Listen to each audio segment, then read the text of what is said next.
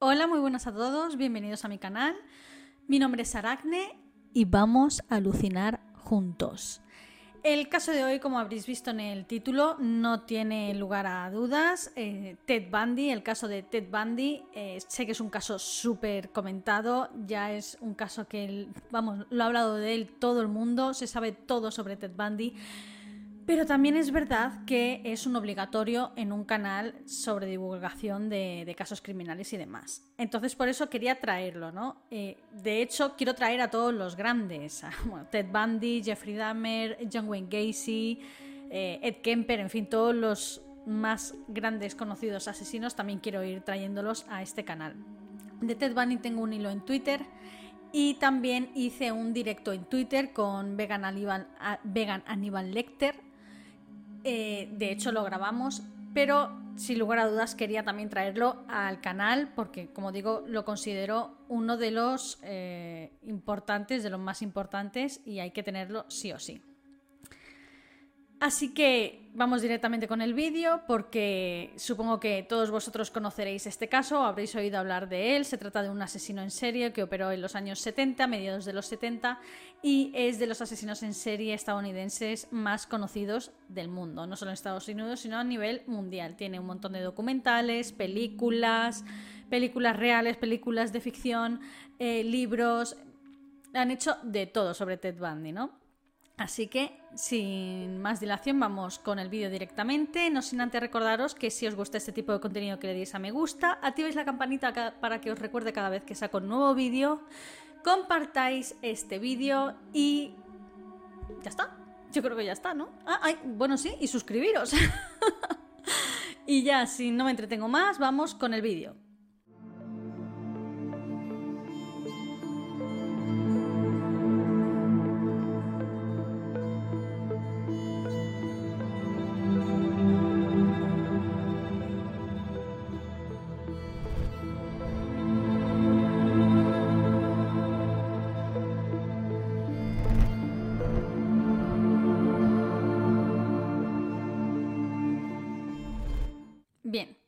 Primero vamos a situarnos un poco cronológicamente, vamos a empezar por el principio.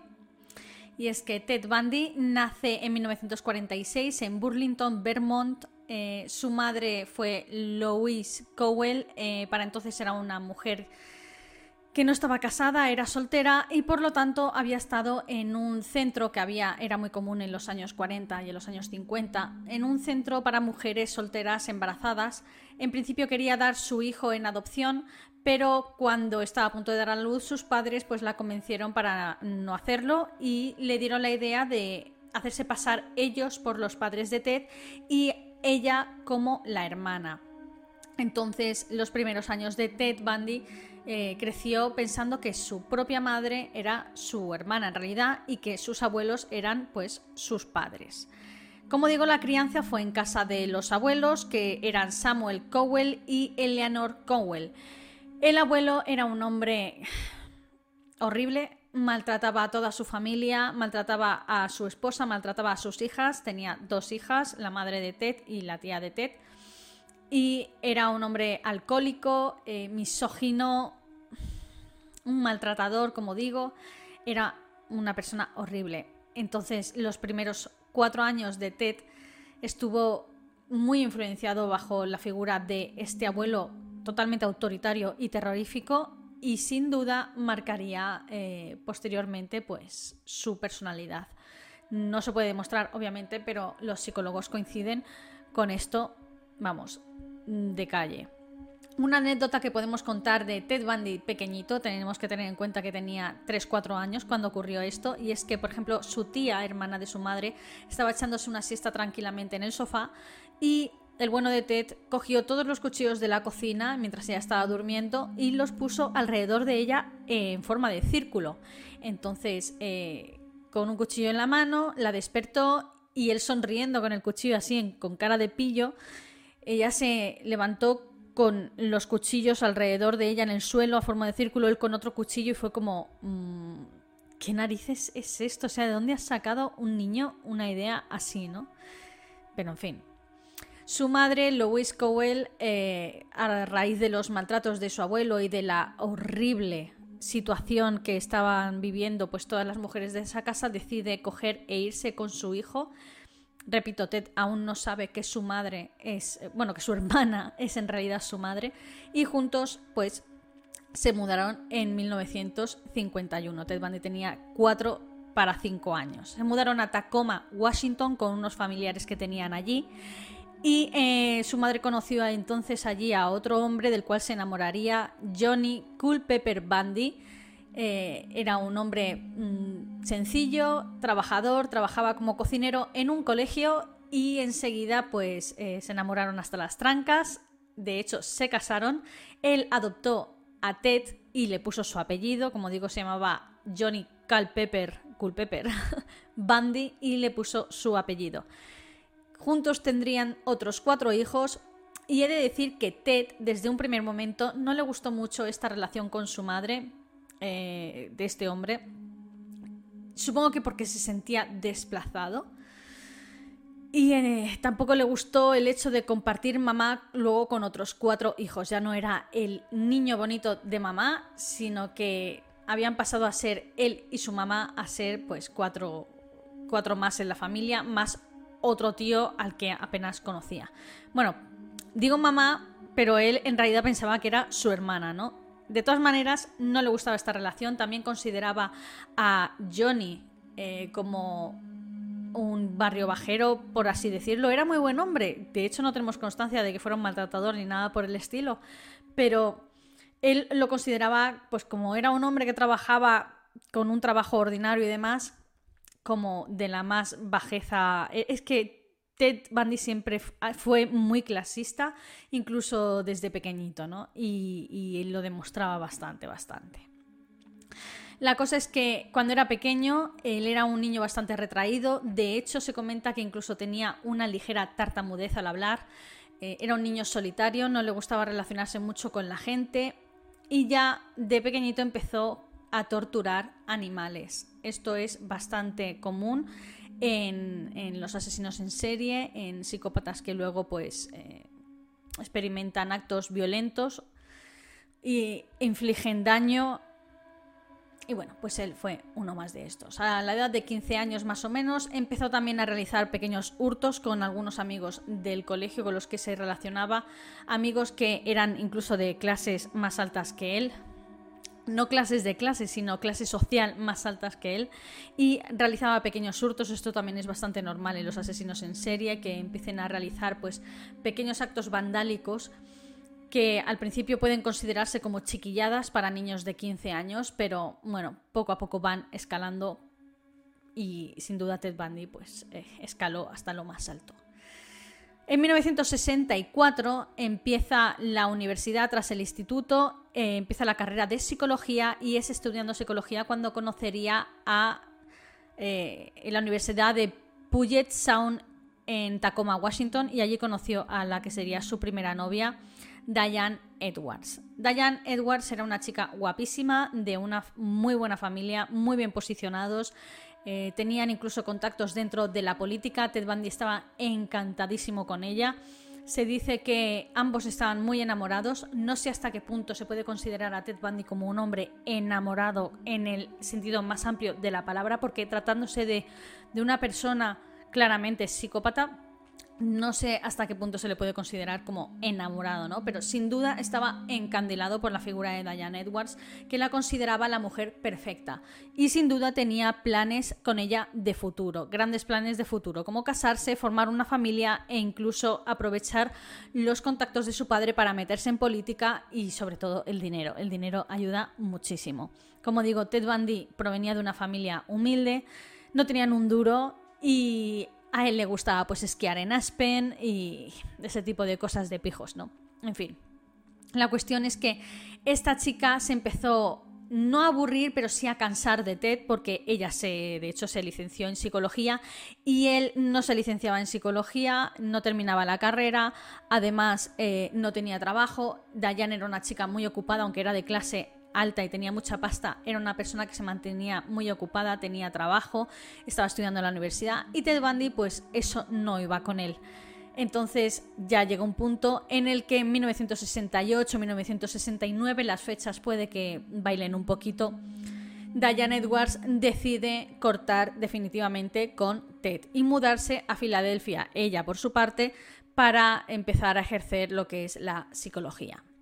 Ted entonces en este momento quedaría completamente hundido y herido sobre todo en su orgullo de hombre, más que herido por, joder, es que quiero a esta chica, estoy enamorado de ella y hemos roto, me ha, roto conmigo, qué marronazo, ¿no? Más que eso, es el hecho de esa tía ha roto conmigo, con Ted Bundy. ¿Quién se cree que es? A mí no me dejan. Yo soy el que deja. Fue algo así y en el futuro esto lo entenderéis muchísimo mejor. Tras su ruptura con Diane en 1969, inicia una nueva relación. Bueno, conoce a una chica en un bar, eh, Elizabeth Clefer uf, este apellido me cuesta bastante. Era una recién divorciada que además tenía una hija pequeña, un bebé, y se conocen en un bar y bueno, parece que hay un instant match, como dicen en Tinder, y eh, se enamoran y empiezan a salir.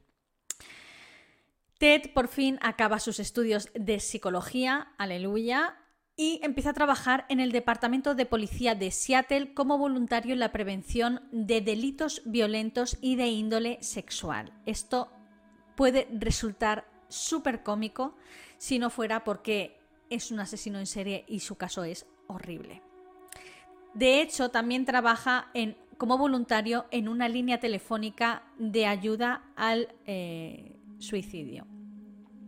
Ayuda a personas pues que están extremadamente deprimidas, que llaman con pensamientos pues de querer acabar con sus vidas y demás y él en esos momentos pues les ayuda y les da teléfonos de información o, o, avisa a los sanitarios a que haga falta. De hecho, este trabajo se sabe que lo desempeñó de una manera muy muy profesional y súper bien y que en más de una ocasión le salvó la vida a más de una persona.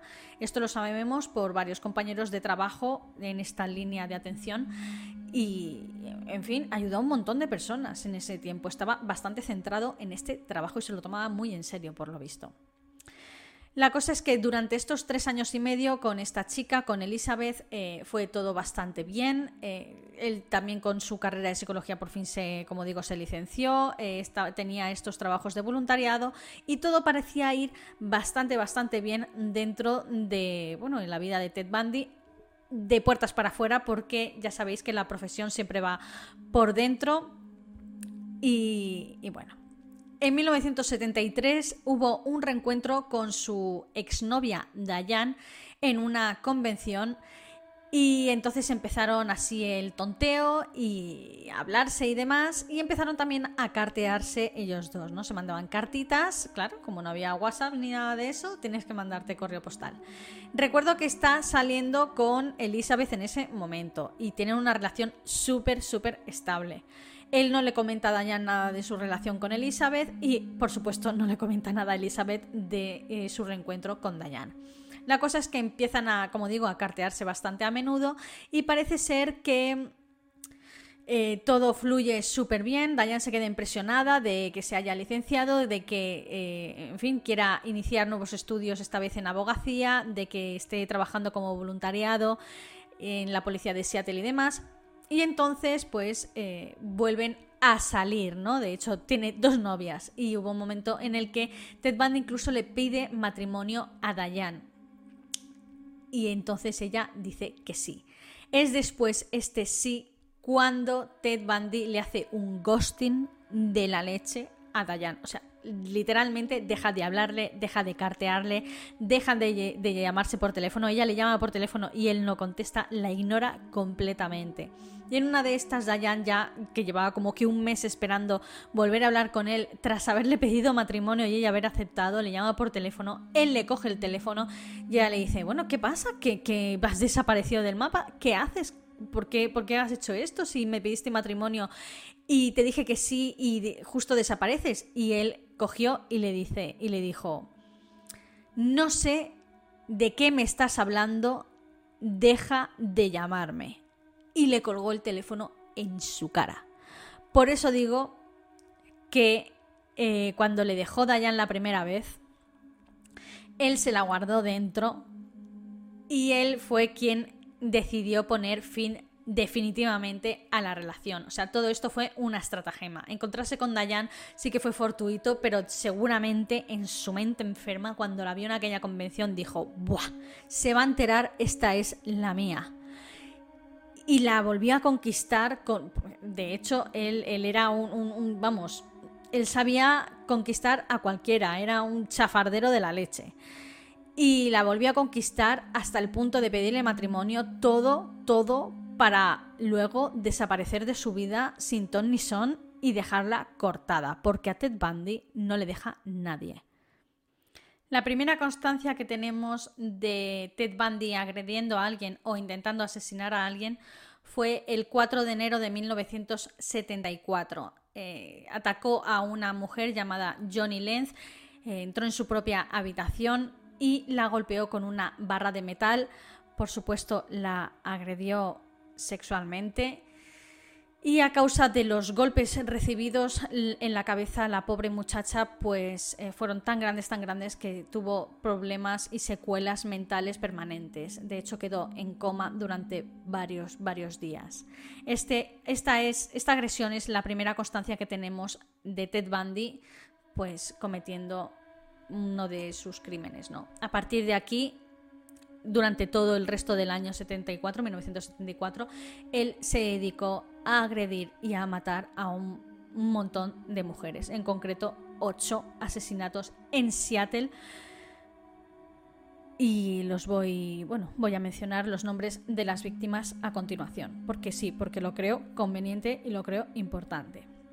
Como digo, el primer ataque fue el 4 de enero a Johnny Lenz, el 9 de febrero, como veis, no hay mucha diferencia entre meses. Carol Abel, Abenzuela, esta sí que terminó de, pues de matarla, no se quedó solo con las eh, en fin, secuelas permanentes. A esta la asesinó.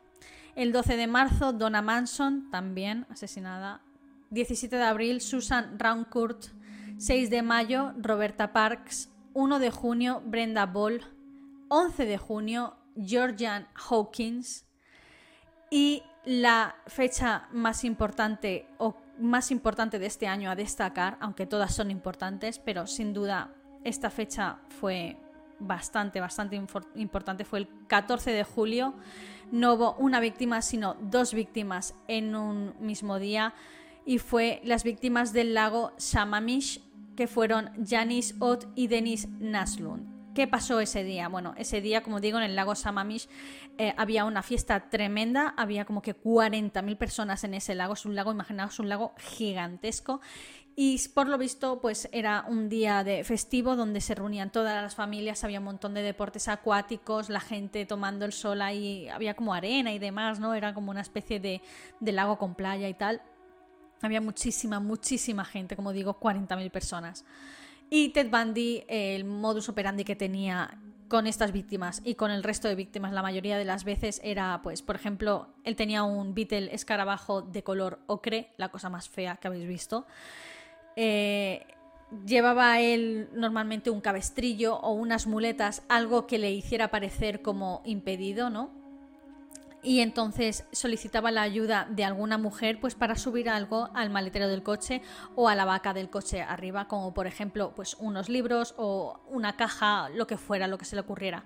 El día del lago Samamish hizo la misma y llevaba un kayak. Entonces eh, él hizo creer a la gente que llevaba una escayola y se acercaba a los grupos de muchachas jóvenes por supuesto y les decía, hola, buenas, mi nombre es Ted y siento interrumpiros, pero necesito ayuda para subir mi kayak. ¿Alguna de vosotras me acompañaría a mi coche a subir mi kayak?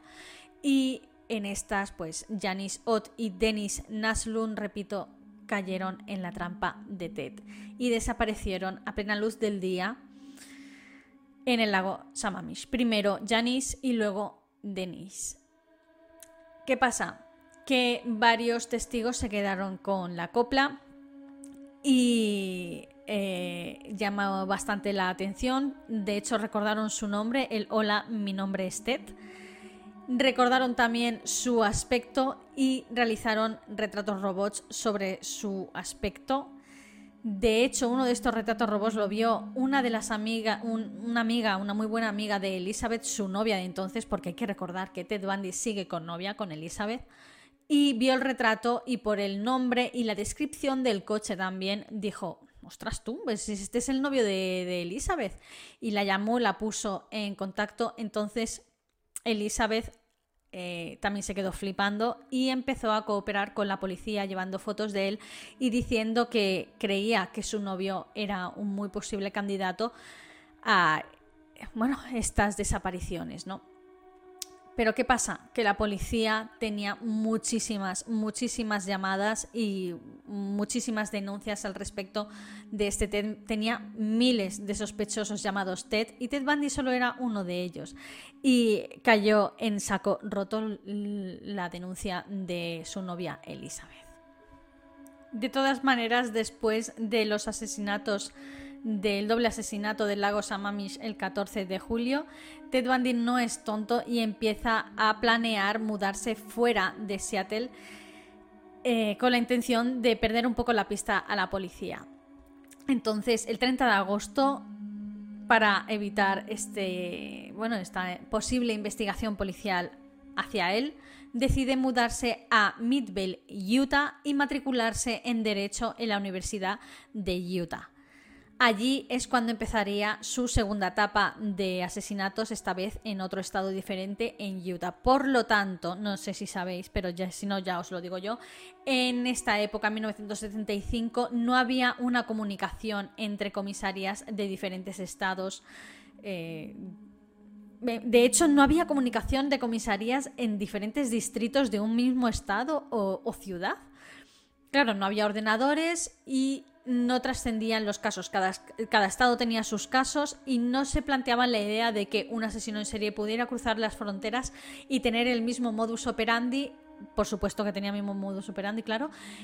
Y entonces no compartían información. Entonces todo era un lío. De hecho, Ted Bundy tuvo mucha suerte en este sentido por la falta de comunicación entre las comisarías. Afortunadamente hoy en día no pasa eso. Como digo, a mudarse a Utah, y matricularse en Derecho empezó lo que es su racha de asesinatos en Utah y el 2 de octubre, como veis, si se mudó el 30 de agosto, el 2 de octubre ya estaba otra vez a lo mismo. Nancy Wilcox fue agredida y asesinada, como digo, su modus operandi era prácticamente igual. Agredía a las chicas sexualmente varias veces, luego las estrangulaba. Era brutal Incluso se sabe que practicaban necrofilia.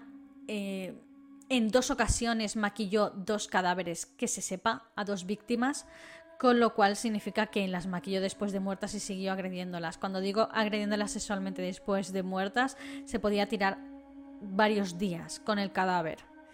Era algo horrible y era brutal. Las palizas que les daba eran brutales. Después de Nancy Wilcox del, 2 de octubre, el 11 de octubre, eh, Ronda Stapley intentó asesinarla.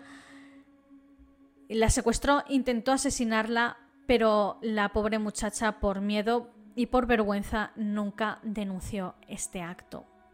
Pero por suerte, pues eh, consiguió sobrevivir a la brutal agresión de Ted Bundy, que la violó varias veces en, un parque, en un merendero, y consiguió escapar de él por suerte, en un descuido que fue al coche a buscar pues algo de su kit asesino, porque portaba un kit del asesino, que básicamente un kit del asesino se compone pues de bridas, cuerdas, cuchillos, pistolas, en fin, todo lo que puedas usar para retener, inmovilizar y atacar a una persona, ¿no? Entonces esta mujer, Ronda Stapley, que entonces era una universitaria de apenas 19 años, consiguió ponerse en pie y básicamente tirarse por un barranco, cayó a un río y este río la arrastró varios kilómetros. Fue básicamente lo que le salvó la vida de... Vamos, en octubre, el 11 de octubre, por aquel entonces hacía bastante frío en aquella zona, y casi se ahoga, pero fue gracias a este río que consiguió sobrevivir. Después de esto, con toda la vergüenza que ella sentía, pues no denunció a la policía y por lo tanto Ted Bundy siguió asesinando y siguió violando y matando muchachas. Después de esta, esta agresión ocurrió un 11 de octubre, venía de un 2 de octubre también, 2 de octubre, 11 de octubre, el 18 de octubre, Melissa Smith, como veis, estamos hablando de una semana de diferencia. después de Melissa Smith, el 30 de octubre, Laura Aimi, a estas dos sí que consiguió asesinarlas por desgracia. El 8 de noviembre volvió a intentar eh, secuestrar a otra muchacha, Carol Darronch. Esta chica es, vamos, soy su fan número uno. Resulta que Carol Darronch estaba eh, realizando unas compras en un centro comercial a plena luz del día, era mediodía más o menos, y Ted Bundy se acercó a ella con una placa de policía falsa y le dijo, buenos días señorita, le informo de que alguien ha intentado mm, robar algo de su vehículo que está estacionado en el aparcamiento, tiene que acompañarme para comprobar si falta algo dentro del coche, por favor. Y entonces ella, aunque en principio le preguntó el nombre, él se identificó. Y bueno, pues en principio no dudó de él, Bajó al aparcamiento, su coche estaba cerrado, su coche estaba perfecto, no faltaba nada, así se lo comunicó y él le dijo, bueno, de todas maneras tiene usted que acompañarme a comisaría para eh, rellenar un informe al respecto. Y ella en plan, pero si no falta nada de mi coche, ¿qué quieres que te rellene? Y él, es el procedimiento habitual, por favor, eh, coopere conmigo. Y entonces cuando fueron hacia su coche, ella vio que era un Beetle escarabajo, que ni siquiera era un coche policial, pero pensó, no sé, a lo mejor eh, estaba en su momento libre o es un, un poli de la secreta o algo, vete tú a saber. En el momento en el que ella se montó al coche, miró a la puerta y vio que no había manecilla para, por dentro para abrir la puerta del pasajero. Aún así, él enseguida que entró dentro del coche, consiguió, forcejeando con ella, eh, ponerle una esposa en la mano izquierda, solo una. Con suerte no consiguió ponerle la de la mano derecha. Empezaron a forcejear súper fuerte. Ella empezó a patalear, a gritar, a pegarle. Consiguió salir del coche, no sé ni cómo. Y en una de estas que él la agarró por detrás, ella se giró y le pegó tal patada en los pendientes reales en los cojones, que le hizo doblarse para adelante y ella en ese momento, con las esposas colgando de la mano, salió corriendo, paró al primer coche que vio por la calle, que pasó por allí, paró en plan, para y llévame a la comisaría ahora mismo. Se metió dentro de ese coche y fue la primera muchacha que pudo denunciar a Ted Bundy. Ted Bundy, por su parte, tras el ataque a Carol Darronch, no se quedó quieto, no se quedó tranquilo y sus ansias de agredir sexualmente y de matar no pararon y de hecho encontró otra víctima, Debbie Kent, que la asesinó ese mismo día, el mismo día del ataque a Carol Darronch. Se siguieron repitiendo eh, más asesinatos a lo largo de 1975 allí en Utah. Concretamente, la investigación de Carol Darronch se quedó ahí en stand-by porque, claro, tenían la descripción del coche, tenían el nombre, pero no daban con él. Así que él, por su parte, siguió pues con sus asesinatos y con su racha de muertes, ¿no? Eh, en Utah, en Colorado, el 12 de enero de 1975, a Karin Campbell el 1 de marzo de 1975. De hecho, descubrieron varios hallazgos en las montañas de Taylor en Washington cuando él vivía en Seattle. Allí es cuando ya empezó la investigación de los cuerpos de Seattle, con cuerpos físicos, no son las desapariciones, encontraron varios. El 15 de marzo de 1975, él siguió matando en Colorado a Julie Cunningham. El 6 de abril del 75 a Dennis Oliverson. El 15 de abril del 75 a Melanie Cooley. El 1 de julio a Shelley Robertson. Como veis, estamos hablando de. Mm, en fin, de espacios temporales realmente, realmente cortos. Por fin, el 16 de agosto Ted Bundy es detenido por varias infracciones de tráfico. Se había saltado tres stops y iba detrás un coche policial y lo había fichado. Entonces lo llevan a comisaría y les recuerda el coche a, alguna denuncia que había puesto alguna muchacha anteriormente ese año.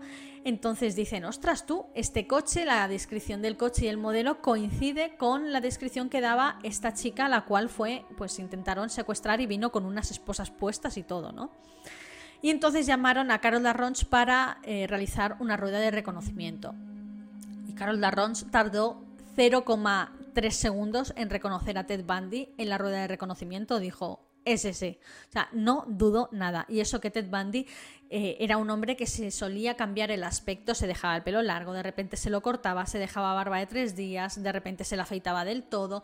En fin, solía cambiar bastante de aspecto en ese sentido porque sabía que, le podían identificar de esta manera. Pero Carol Darronch, aún con su corta edad, que tan solo tenía 19 años, si no me equivoco, consiguió identificar a Ted Bundy a la primera. Y es entonces cuando por fin eh, lo llevan a, juicio, en fin, lo detienen y es en la espera de este juicio cuando eh, pasa algo súper determinante dentro del caso de Ted Bundy. Y es que él, aunque tenía abogado, obviamente, quiso defenderse a sí mismo. Recordar que estaba estudiando derecho porque no iba a clase nunca, mm, básicamente porque estaba muy ocupado matando a jovencitas. Pero aún así insistió en defenderse a sí mismo. En Estados Unidos tienes ese derecho, en España lo ignoro si tienes ese derecho o no. Bueno, da igual. La cuestión es que eh, al, solicitar esto se lo otorgaron y entonces le correspondían unas horas al día en la biblioteca de la Corte de Aspen en Colorado para poder eh, mirar los libros de derecho y, de leyes y demás para poder defenderse en su caso, ¿no?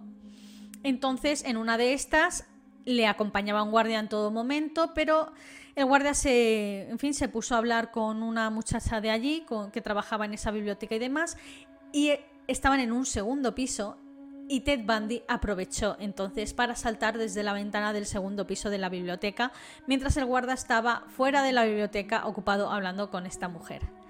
Al caer se lesionó un tobillo bastante y huyó de allí cojeando básicamente con el mono de preso azul puesto y todo, ¿eh? ojo. Tardaron una media hora en darse cuenta de que Ted Bundy había desaparecido. Estamos hablando de un fugitivo altamente peligroso, el cual básicamente está en principio por intento de secuestro a Carol Darronch, pero si pensamos que Ted Bundy es una locura inmensa. Saltan todas las alarmas, se forma un pifostio de la leche a la hora de buscar a Ted Bundy. Eh, vamos, que ponen la ciudad patas arriba para encontrarle y efectivamente tan solo el 13 de junio, o sea, se escapó el 7 de junio, el 13 de junio, seis días después, no llegó ni a una semana, fue capturado en un estado hiper lamentable. El pobre parecía que había estado sobreviviendo en la jungla como Mowgli y de hecho, sí, se había estado colando en casas y todo para robar comida porque estaba básicamente desesperado. Lo vuelven a capturar y lo vuelven a meter en la cárcel, esta vez con más eh, control, ¿no? Si quería cualquier libro, se lo llevarían a su celda. La cuestión es que Ted Bundy no se quedó tranquilo y es estando dentro de, esta celda cuando empezó a planear su siguiente fuga. Por supuesto, el juicio de Carol Darronch se desarrolló y efectivamente le declararon culpable por intento de secuestro con agravantes de lesiones. Y entonces fue encerrado, como digo, en esta celda. También estaban intentándole relacionar con los casos de, Seattle, de Washington, con los cuerpos encontrados hallados y también con el resto de desapariciones de Utah. Estaban analizando su coche con el cual pues descubrieron varios cabellos de dos víctimas al menos y varias fibras dentro de su coche. Por no hablar del kit del asesino y demás, ¿no? También hablaron con su exnovia entonces, Elizabeth, la cual aportó también muchísima información al respecto. Es decir, que estaban formando un caso alrededor de la figura de Ted Bundy y él lo sabía. Estando en la cárcel, que por cierto le cayeron 11 años por este intento de secuestro,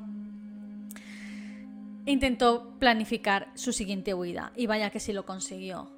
por un respiradero del techo, hizo un agujero y consiguió colarse por él. De hecho, estuvo varios días, bueno, varios días, varios meses sin comer, con la esperanza de poder caber por ese estrecho conducto. Y lo, así lo hizo. El conducto terminaba en la sala de, precisamente, justo en la sala donde se cambiaban los guardias de, de prisiones.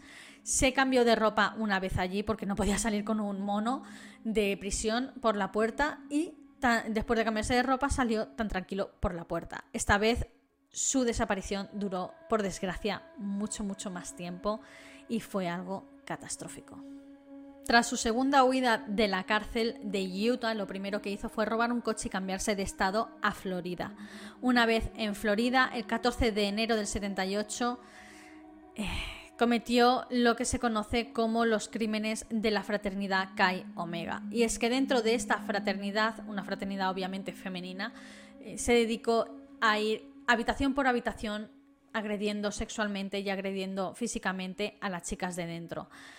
Agredió y mató a Lisa Levi, a Margaret Bowman también, a Karen Chandler la atacó muy fuertemente, afortunadamente no la llegó a asesinar, y a Kathy Kleiner también la atacó muy fuertemente y afortunadamente pues no, no la mató, ¿no? Fue saliendo de esta fraternidad cuando justo venía una chica que había tenido una cita y venía tarde, sería alrededor de las 2 de la madrugada, y entonces ella cuando iban a acceder dentro de la fraternidad vio que la puerta estaba abierta, se olió lo peor y se ocultó detrás de unos arbustos y fue cuando vio salir justamente a Ted Bundy con una gorra azul y una carpeta eh, y una especie de como de cosa enrollada en una chaqueta que luego posteriormente se sabría que era una palanca. Entonces ella lo vio claramente al acceder dentro de la fraternidad. Se encontró con sus compañeras muy, muy, muy malamente heridas, inconscientes y dos de ellas, de hecho, estaban eh, fallecidas. Ted Bundy no se quedó tranquilo después de este ataque y se coló en otra habitación de otra chica, eh, Cheryl Thomas, donde también la agredió sexualmente y la agredió físicamente y afortunadamente pues no la mató. Le pasó lo mismo que a las dos otras, ¿no? Después de este horrible... ¿Cuántas han sido? Cinco chicas. Después del horrible ataque a estas cinco chicas dejando dos de ellas fallecidas y tres para el arrastre básicamente. El 9 de febrero, esto fue un 14 de enero, pues el 9 de febrero él cometería lo que se cree que es su último crimen y el que es considerado como el más infame de todos ellos. Y es el crimen perpetrado contra Kimberly Leach de tan solo 12 años. He de remarcar que no es la primera vez que Ted Bundy agrede sexualmente y asesina a una niña menor de edad. Pero el de Kimberly Leach fue, fue otra cosa.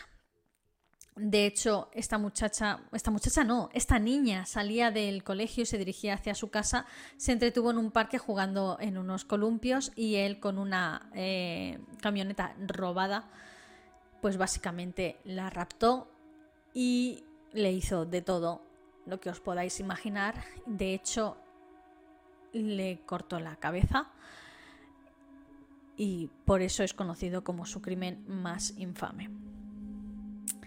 Afortunadamente, el 12 de febrero, tan solo tres días después de este horrible asesinato, Ted Bundy es detenido intentando hospedarse en un hotel eh, con el cual tenía un montón de tarjetas identificaciones falsas, ¿no? tarjetas robadas. Entonces los del hotel se quedaron con la copla y lo denunciaron a la policía. Efectivamente vinieron y lo detuvieron. En principio por eh, estafa, por el tema de las tarjetas, pero eh, enseguida él no, no se identificaba correctamente a las autoridades y cuando iba en el coche, de hecho, dijo... que sepas que te van a ascender por esta detención. Esto se lo dijo al, policía que le llevaba a la comisaria en ese momento. Y allí él no daba su brazo a torcer, no daba su identificación, no decía su nombre real, le tomaron las huellas y demás. Y bueno, tardaron un poco, pero finalmente eh, consiguieron dar con su nombre real, Ted Bundy. El 25 de junio de 1979 se celebraría el famosísimo juicio por el caso de, los asesinatos y del ataque a la fraternidad Chi Omega. El juicio fue realizado obviamente en Florida porque ocurrió en Florida y fue de hecho el primer juicio televisado enteramente en la historia de Estados Unidos. Anteriormente habían televisado otro juicio, aunque solo eh, lo que es eh, cuando ya declaran al acusado culpable o inocente y demás. Eh, y este, sin embargo, fue el juicio televisado enteramente. Rompió récords de televisión y todo, o sea, fue una pasada. Todo Estados Unidos estaba centrado delante del televisor viendo este juicio, no se perdieron nada. Fue un show. Fue un auténtico show. Él se defendió a sí mismo, vaciló un montón a las pobres muchachas que sobrevivieron, porque las chicas de Cayo Omega que sobrevivieron obviamente testificaron en este juicio y contaron cómo fue el ataque y demás. Y él las vaciló muchísimo, pero de una manera brutal. Eh, gracias a una prueba que entonces se consideraba irrefutable, hoy en día no es así, eh, pues lo consiguieron eh, condenar a dos cadenas perpetuas, perdón, dos cadenas de muerte, una por cada asesinato de esta fraternidad, ¿no?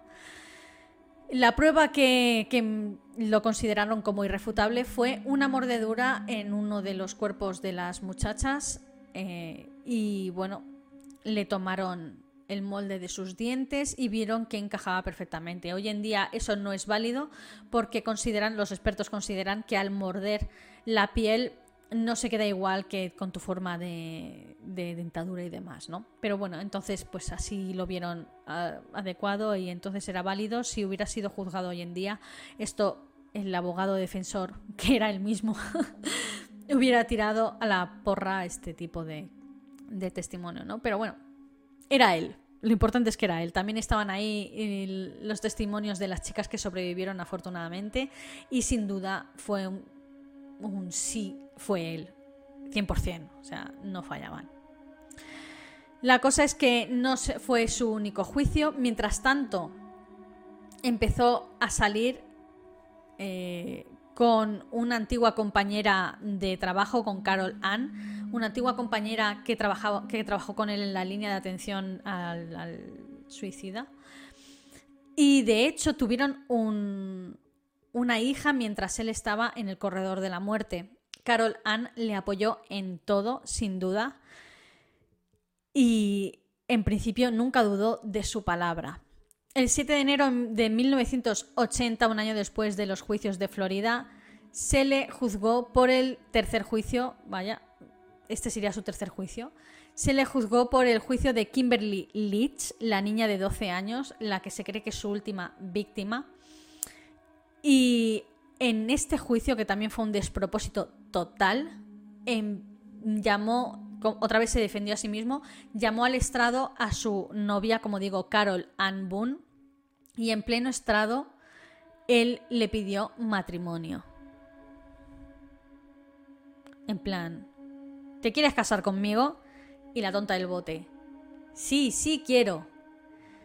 Pues por el poder que me otorga Pericol de los Palotes, nos declaró marido y mujer. Y resulta que este matrimonio fue válido porque hay una ley súper antigua en Estados Unidos que es que si tú em, te prometes, en fin, te prometes, sí, te, te casas estando en un juicio, es válido. O sea, esto es válido, no necesitas ni un capitán de barco, ni un párroco, ni leches de, de nada, ¿no?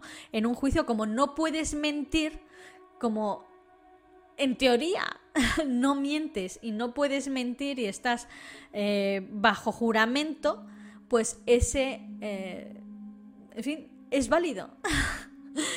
y legalmente, Carol Ann Boone y Ted Bundy se casaron en directo en, un juicio eh, a la vista de un montón de personas.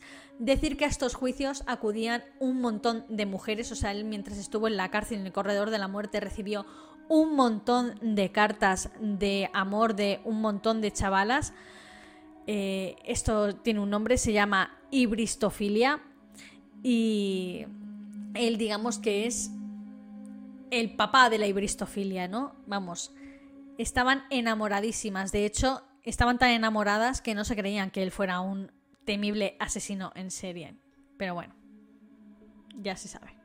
El juicio de Kimberly Leach finalizó sumando otra pena de muerte más para Ted Bundy. Ya fueron tres las penas de muerte que se le aplicaron, vaya. Y em, es estando en el corredor de la muerte en 1984 cuando intentó fugarse de nuevo de, la cárcel cortando los barrotes, pero esta vez pues no, no salió bien. Afortunadamente, yo creo que dos de tres ya es suficiente. Vale. Entre 1984 y 1989 se sabe que participó muy activamente con el FBI para entender y elaborar perfiles criminales sobre asesinos en serie en activo en ese momento. Se sabe que participó muy activamente en la investigación criminal sobre Gary Ridway, un asesino en serie de los más prolíficos de Estados Unidos.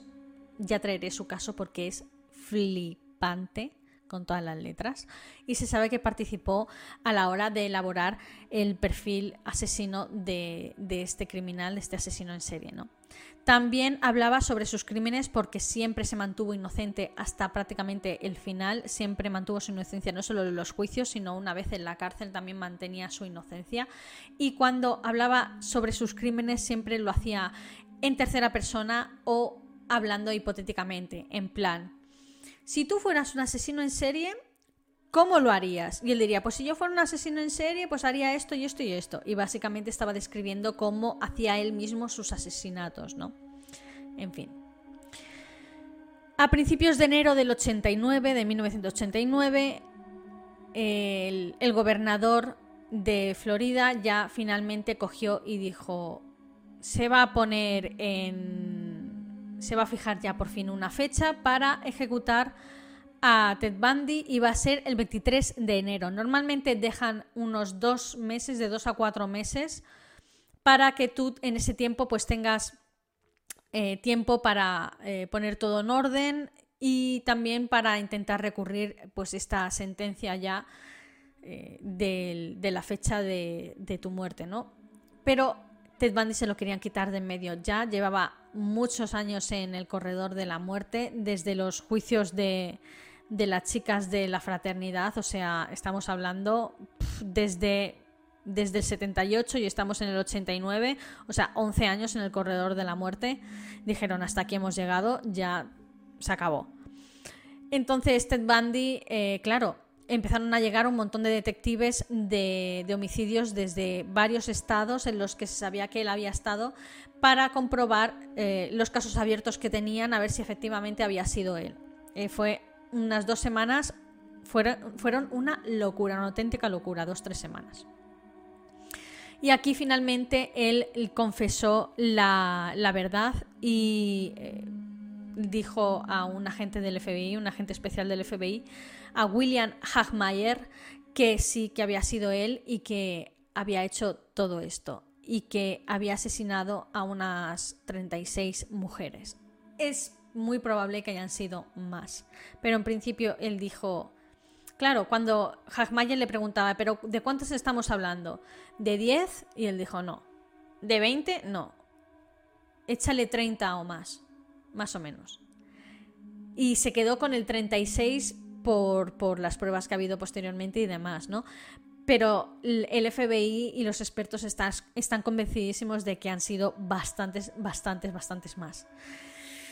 En fin, nunca se sabrá.